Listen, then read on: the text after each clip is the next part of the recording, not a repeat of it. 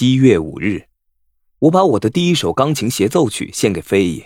想到有人把东西献给自己，他非常兴奋。但我不认为他真的喜欢这首曲子。这只会让你了解，不可能在一个女人身上找到想要的一切。这也为一夫多妻制找到支持的立论。比较重要的是，飞姨是个聪明善良的女人。我今天才知道她为什么这个月会这么快缺钱。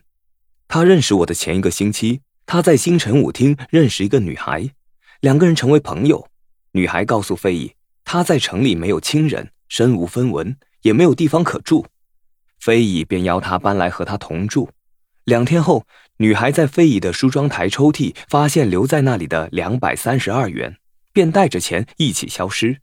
飞姨没向警局报案，事实上，她连女孩姓什么都不知道。报警又有什么用？她倒想知道，这个可怜的小贱人一定非常缺钱，才会做出这种事。我可不想为了几百块钱毁了她的一生。